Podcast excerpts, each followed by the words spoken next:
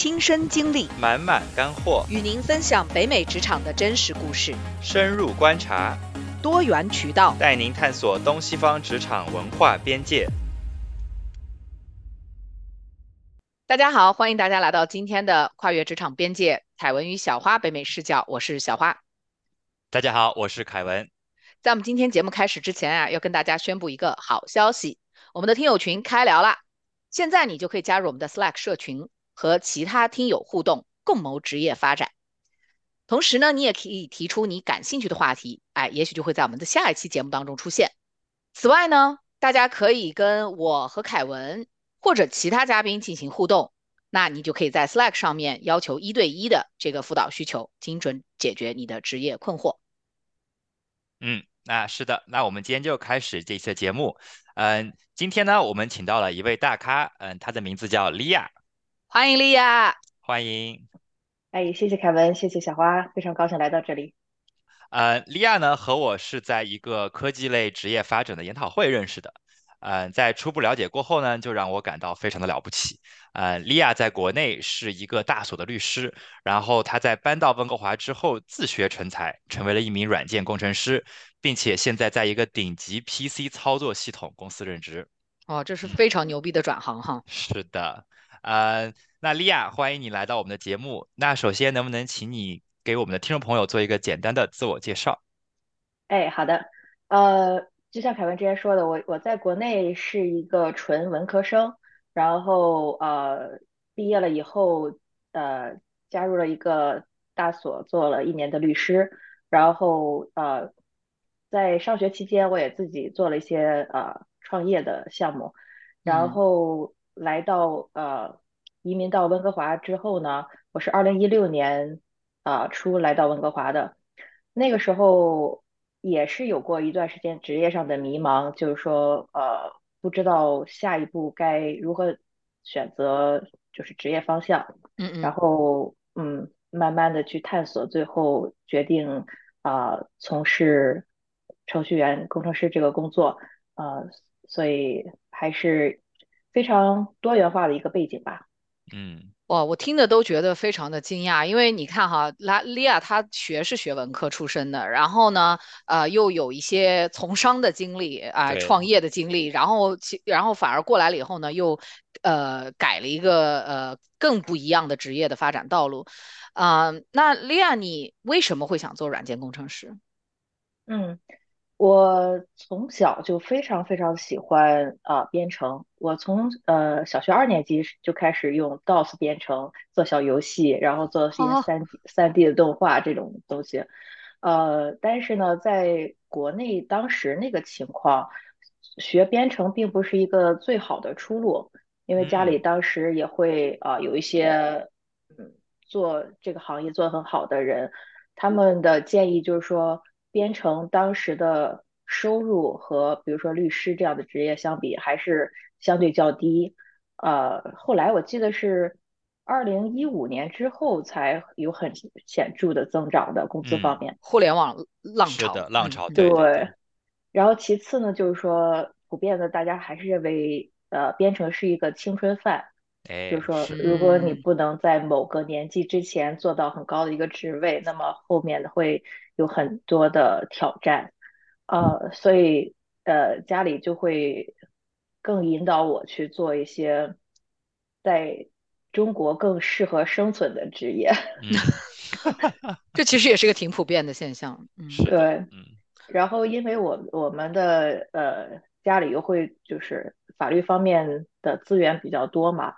所以他们会认为这个行业比较适合我，所以一路就安排到这个行业去了。但是我对编程的这种喜欢，就是一直都没有没有被磨灭，但是会但呃是被搁置了，因为在国内，尤其在山东，就是学习非常非常的忙，你是没有时间去继续编程的。嗯，要考公，忙着考公。没有，就是 进入体制。在在那之前，就是从小学 到初中到高中，我记得小学我们呃写作业都已经要写到两凌晨两点了啊。小学吗？高高考大省，高考大省，他们是不容易的。对，哇，嗯，所以就是你没有机会再去继续编程了，所以我只是玩了几年就被放下了。嗯但是我一直非常喜欢。然后来到温哥华以后呢，我之前也提到了有一很很长时间的职业迷茫期，我可以继续做律师，但是我需要呃再补一些课程，嗯然后再去考那个律师这里的律师考 bar，嗯，对考 bar 对，嗯然后还呃之后呢还要在呃律所里以非常低的薪资去做一年，哦不对，是先做一年才能争取到考 bar 的资格，嗯这是我听说的。嗯嗯所以我算了一下啊，如果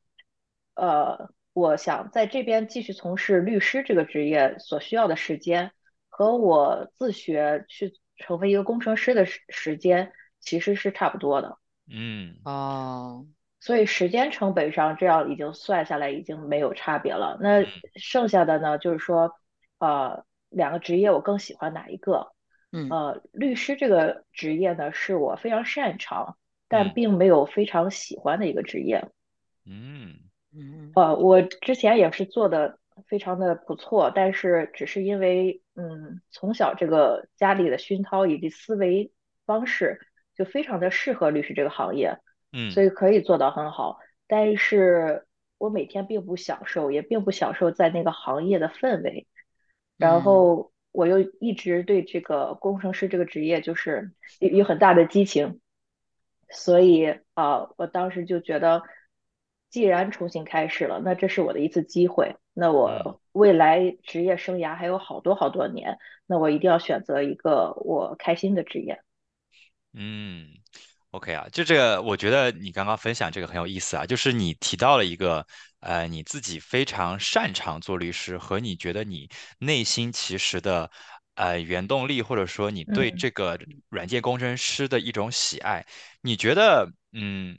是，就是说，在你分享自己的职业哈，就是说，你觉得是应该自己做自己擅长的事情，还是嗯。做自己喜欢的事情？你觉得哪个会做得更好？这是一个非常好的问题。首先，我觉得你喜欢的事情不一定就不是你擅长的事情。对，我刚想刚想说，我觉得这两个事情不一不一定是呃互斥的，嗯嗯对，因为我擅长于做律师，但其实律师这些思维、这些呃能力也会被工程师这个行业所需要。嗯然后呃，我既然很小的时候就非常喜欢这件事情，说明我在某一个程度上也是擅长的。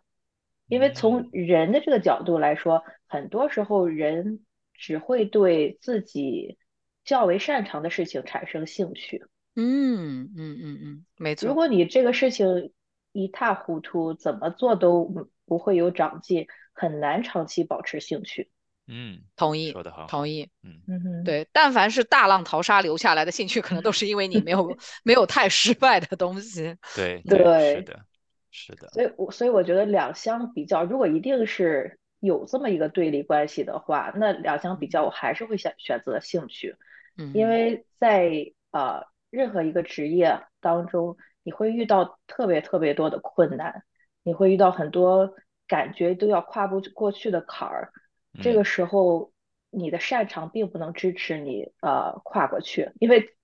因为呃无论你多擅长，你都会面临不同层次的挑战，所以这个时候就需要你嗯。的激情去支持你扛过去，然后呃在事业上是否成功，其实就是取决于你能不能扛过去这一波一波的坎儿。嗯，哇说的很好得很好，说的很好，说的很好。嗯，那你这个自学成才啊，因为你刚刚提到嗯你是搬到过来过后，就是，嗯、也算是没有基础吧，因为你在国内是个文科生。那嗯。你是就是你觉得你这个自学成才最后的这个原动力是你的兴趣吗？嗯，首先说基础方面确实是没有基础，虽然我就说小学二年级做那点东西，而且是 DOS 系统，就和现在完全脱节。不一样了，嗯，嗯，对，然后就完全重新去学，而且小时候并没有学很多基础的东西，就是理论的东西，所以呃，重新在这边从零基础开始自学，我觉得最大的原因就是兴趣爱好。呃，因为我来之后这里以后也会去呃试了不同的行业，我我甚至去试试我对会计有没有兴趣，我对 finance 有没有兴趣？我每一个都会浅尝辄止的，比如说试个一天两天，但是就会很明显的感觉到，呃，兴趣的强弱。然后，但当我开始试验对呃开发这个方面的兴趣的时候，真是有点一发不可收拾。就是我我举个例子，就当时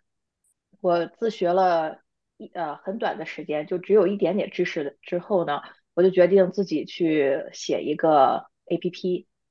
我开始做这个 app 以后呢，我就会觉得特别特别投入，我就会觉得我我我当时经常会问周围的人说：人为什么要吃饭和睡觉？废寝忘食。对，哇，我就感觉了，嗯，生活中一切的享受都在阻碍我完成这件我非常想完成的事情。哇，然后。当时是我每天晚上不到三点都不会睡觉，然后第二天早上九十点钟吧就会又起来。呃，平时我会喜欢懒床，但是那个时候你就会觉得真的有使命在召唤着你起床。你就一下子就会弹起来去继续写这个 app。哇，每天叫醒你的啊，不是早饭，而是梦想。对的，对的。那我会想问一个问题，就是说，很多人在确定了一个职业方向以后，可能他最想的是如何尽快的去达到那个目的的。那呃，是不是考个证儿、读个课程，呃，会比？自学成才可能要快，而且更有系统性。那你为什么会在呃两者之中选择了自学这一条道路呢？嗯，这这些我都有考虑考虑过。当时我开始要要学习这个编程的时候呢，呃，有几条路径。第一条呢就是纯自学，第二个途径呢就是一种集训，呃，是一般为期三个月的一个短期的一个集中的培训。第三种途径呢就是去。呃，读一个呃 certificate 或者是一个 degree，就证书，证书对，考个证，考个证，嗯，对，证书或者是一个学位。呃，当时我的分析是呢，首先那个集训这个这个方式，呃，他们教的东西非常的浅显，嗯，但是他们的优势就在于他们会。创造一种氛围，大家一起去努力的学习，然后他会很快的把你把很多的知识速成的教给你。他们有很很成熟的课程规划，所以呃学起来会很系统。然后我觉得第三点就是他们最大的呃价值，对于我来说，它是一种社交上面的价值。嗯，你的同学如果谁谁先呃。在这个行业上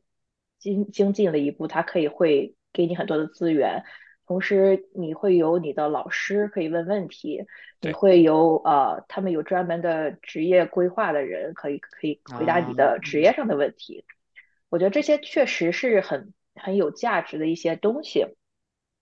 但是呃对于我个人来说，我是一个自学能力非常强的人，而且我之前转行过很多次。我对我自己去规划一个课程规划非常的有信心，呃，毕而且我之前还在国内教了两年的托福，所以我在教学方面也是有一定的经验的，嗯，对。然后第二点就是，当时我认为跟着他们的课程计划去学习，呃，并不非常的符合我的风格。我非常喜我我非常喜欢去呃边做边学。所以我很快的就是学到一些基础知识以后，就去自己做一个 app，然后在这个过程中去遇到问题，去解决问题，去呃发现不足，然后再去系统的学习这一部分的知识。嗯嗯，我当时非常的喜欢这一套的呃程序，嗯，一套流流程方法论啊，学习的这种办法。对，然后最后一点就是这些呃集训的。课程它的收费相对来说非常的高，呃，就是和呃考一个证到到大学里去读一个证书或者读一个学位相比，都要高出很多。哇，那对对于我来说，我认为经济上不是不能负担，但是我认为它性价比太差，性价比太差。对，嗯，这样听下来是，嗯哼，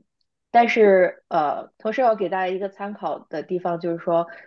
你如果纯自学，不去参加这些集训或者是考证，你会没有任何的引呃，没有人任何任何人引导你和回答你的问题。当你遇到一些在网上你的知识不足以搜索出正确答案的事情的时候，会非常的抓狂，会非常的嗯难受。然后这时候你就需要很强的激情和和自制力去坚持下去。嗯，我觉得说的很好。而且我刚才从利亚的表述当中，其实我听到了一个很重要的点，就是说你必须得先首先要了解你自己，你自嗯己这个人的学习的这种方式是什么，你获取知识的方式是什么，你必嗯，须坐在一个教室里，还是说你可以一个人自己这么钻研？我觉，得这个你要基于你非常了解你自己，而不是。盲目的说哦，我我就这样，或者我就那样。对，对对，因为比如说像有些人他的学习方式，他就喜欢跟同学在一起，他就喜欢那种学，习氛围，他那样的话他就会学得非常好，对吧？但是比如说，嗯，嗯、像你喜欢自学，那么你就喜欢这种查漏补缺，然后在学习当中再找问题，这样我觉得对，就是要对自，我有一种先认知，嗯认知，对，嗯。然后还有最后一点就是说，为什么没有去大学里读一个证书或者是学位？呃，我当时考虑的是，首先我自己已经有三个学位了，我不想再去花时间再读一个。来自学霸，学学霸的这个叫叫来自学霸的痛苦。困惑，对，三个学位，哎呀，太多了，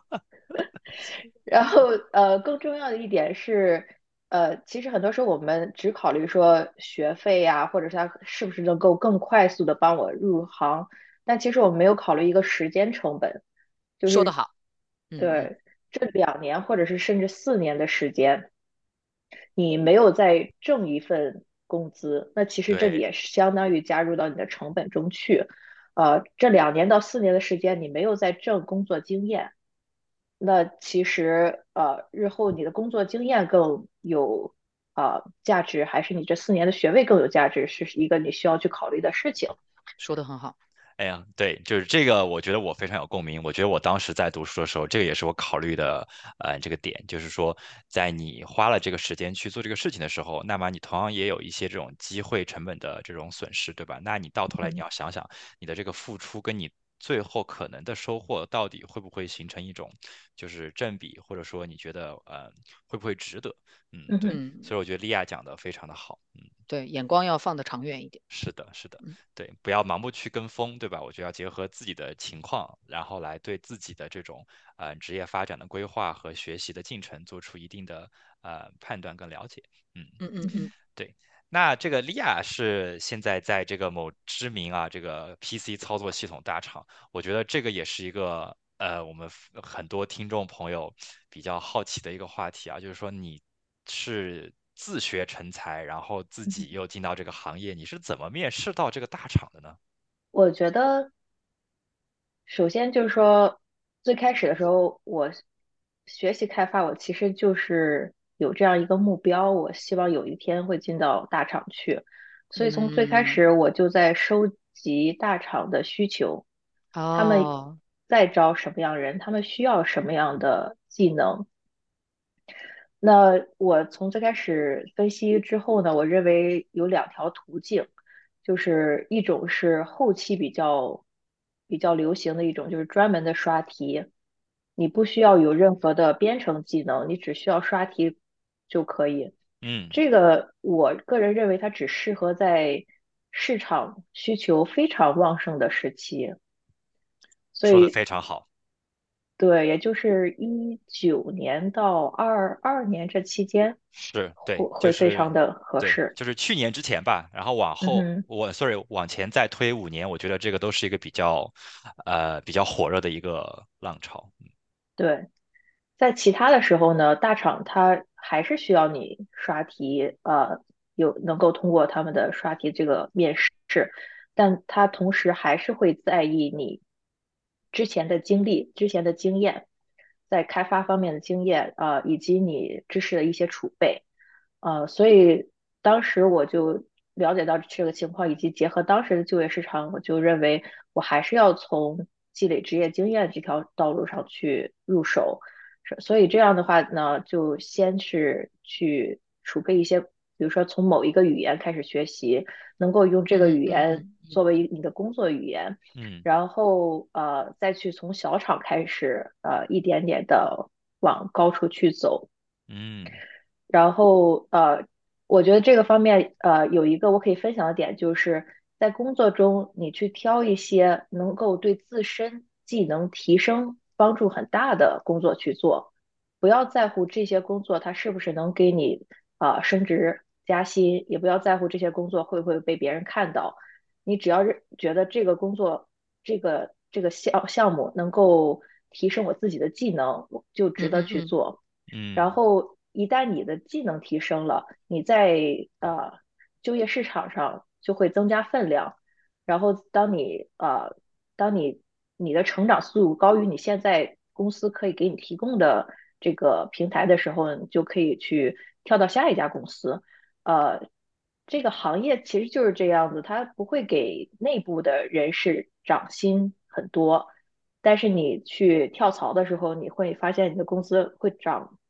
百分之三四十，至少是有的。嗯，是的，嗯嗯嗯嗯但是这个涨薪的三四十，其实是对你在这个过程中一直提升技能的一个反应。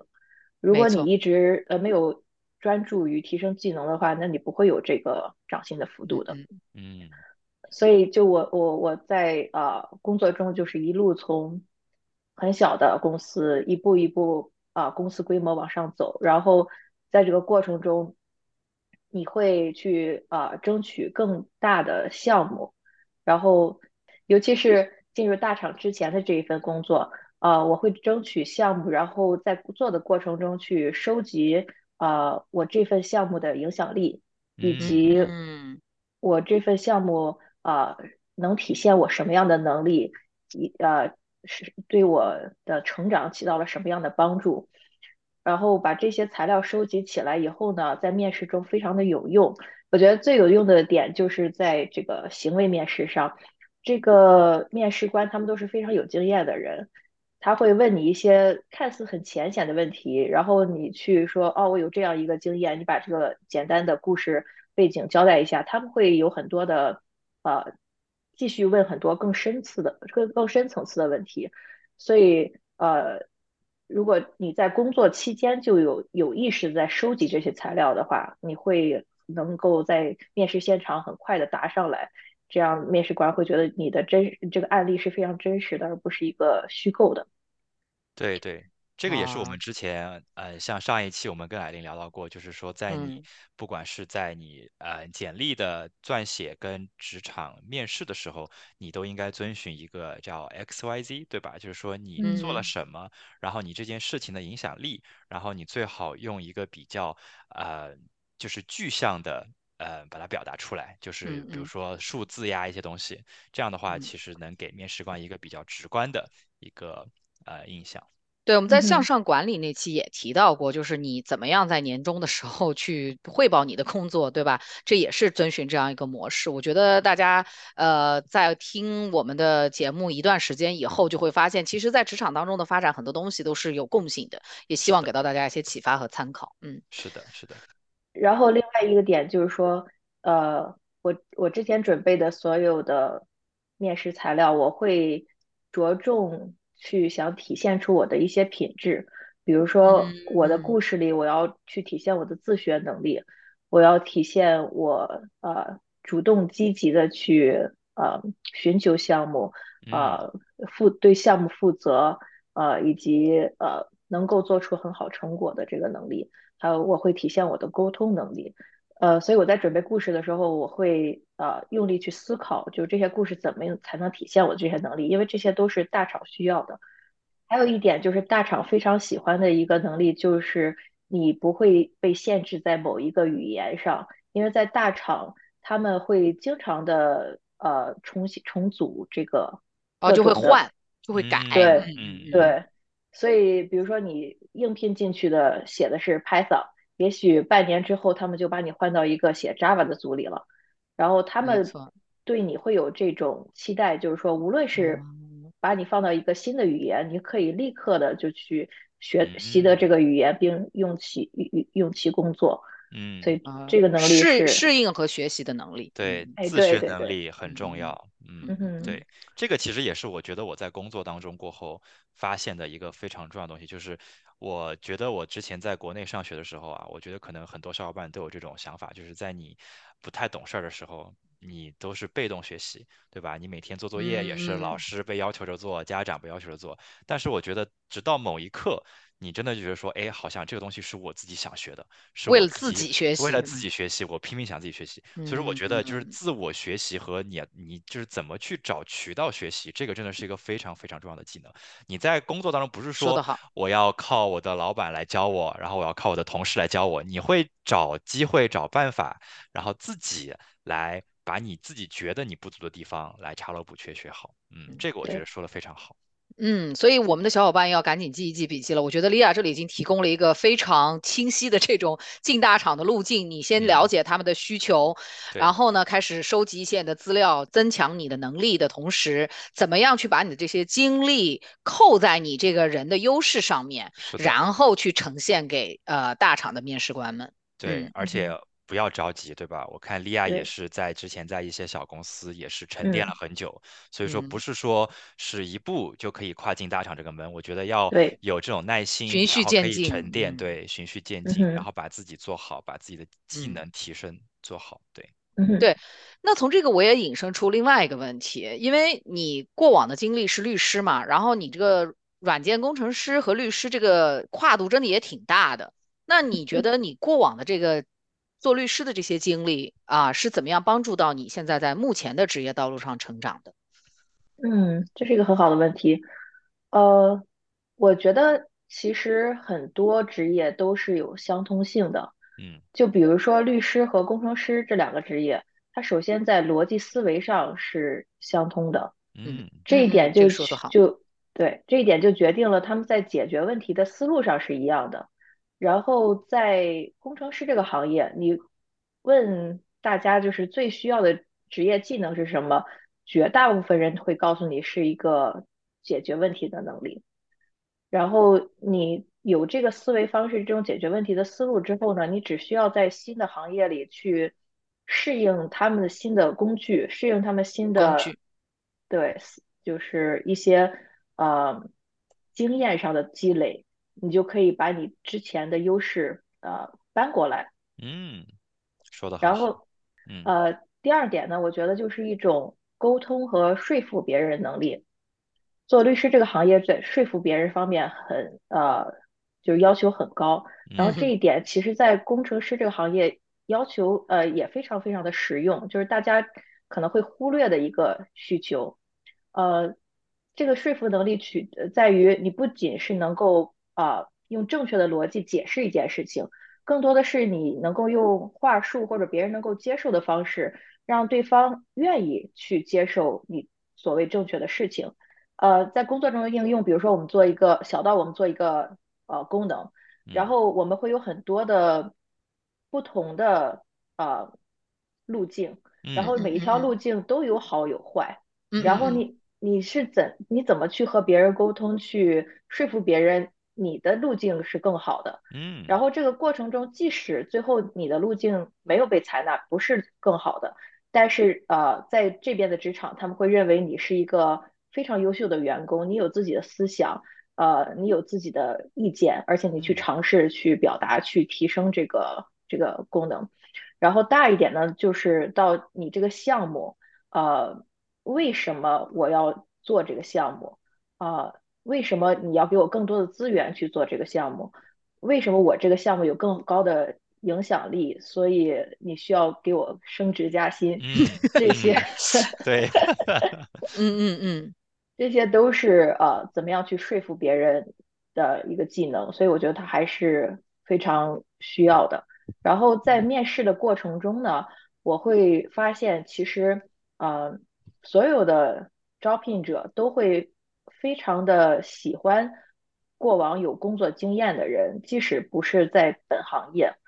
有的时候有人会嗯直接提出说，我们希望有工作经验的人，因为呃刚毕业的大学生他会在社会经验上有很多的不足，嗯嗯而这些是需要时间去磨练，而。并不是是一个应应试的技巧。应试技巧他们可以很快速的去教啊、教嗯。会这个这个我很同意，对吧？同意，这个同意。你说这个呃学习，或者说你学个这个呃写代码，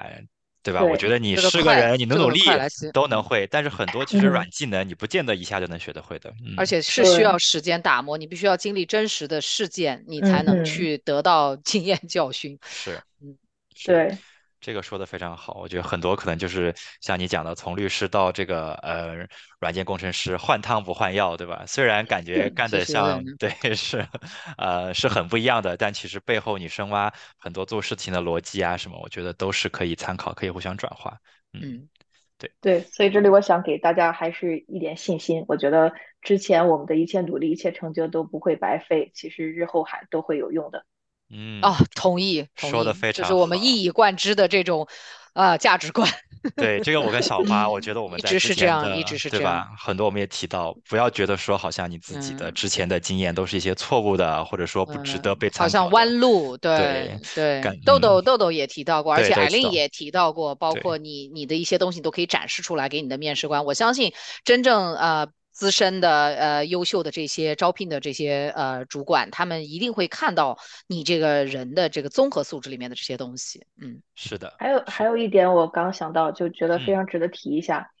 我觉得在面试中，呃，大家要非常自信的去适当的展示你过往的成就，即使这个成就不是本行业的。我会提到我过去是做律师，然后我会提到我在啊一所一个大所做的非常的好。嗯，然后我会提到我自己，呃，做过呃创业，然后我的成绩也也非常的好。就是你提到这些以后，会给面试官一个印象，就是说你曾经在之前的行业能够做到非常好，那我相信你在这个行业也可以做好，也给他们提供一些信心。你的自信给对方提供信心，说的很好，对，好棒。好棒，嗯嗯嗯，对，要让别人觉得自己是金子，在哪里都可以发光。对的，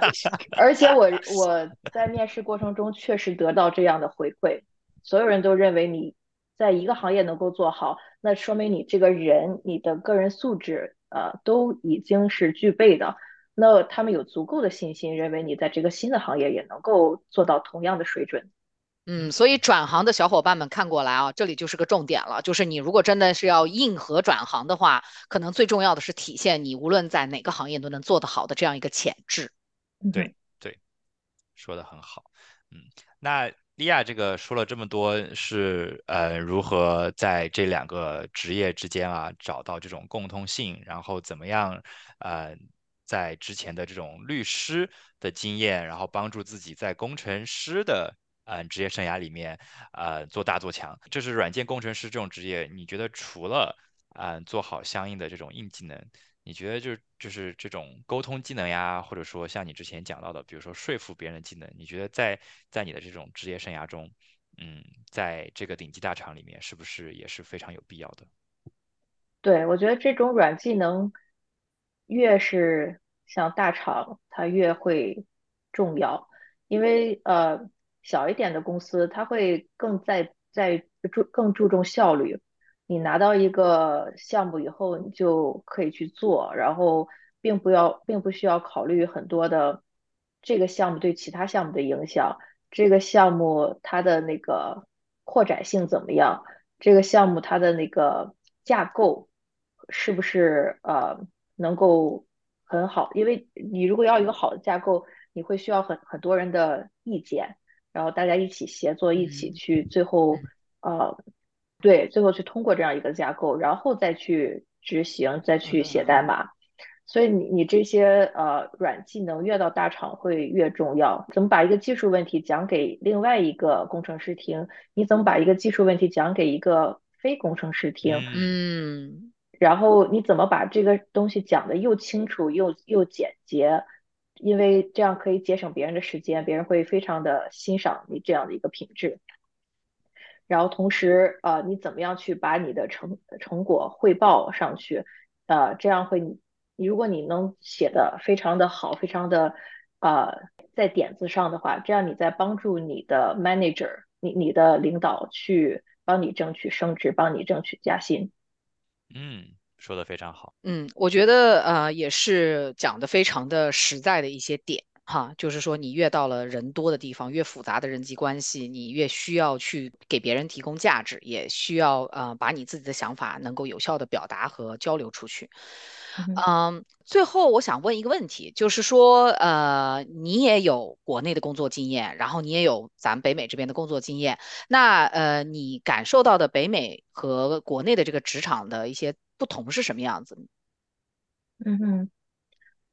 我觉得最大的不同就在于工作和生活的平衡。嗯，在我我就我自己的观察啊，在国内。即使你已经做到很高的一个层次，很高的一个成就，